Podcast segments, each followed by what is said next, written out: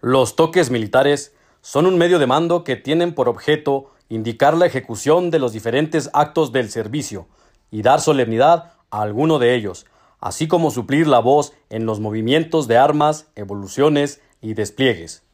Los toques con cornetas pueden ir acompañados con tambores, los de trompeta y clarín, no se incluyen los símbolos convencionales para la percusión en las cajas. A la granadera. Servirá para colocar el arma en esta posición. El ademán es llevar el brazo derecho diagonal por la espalda hasta que el pabellón de la corneta sobresalga del hombro izquierdo.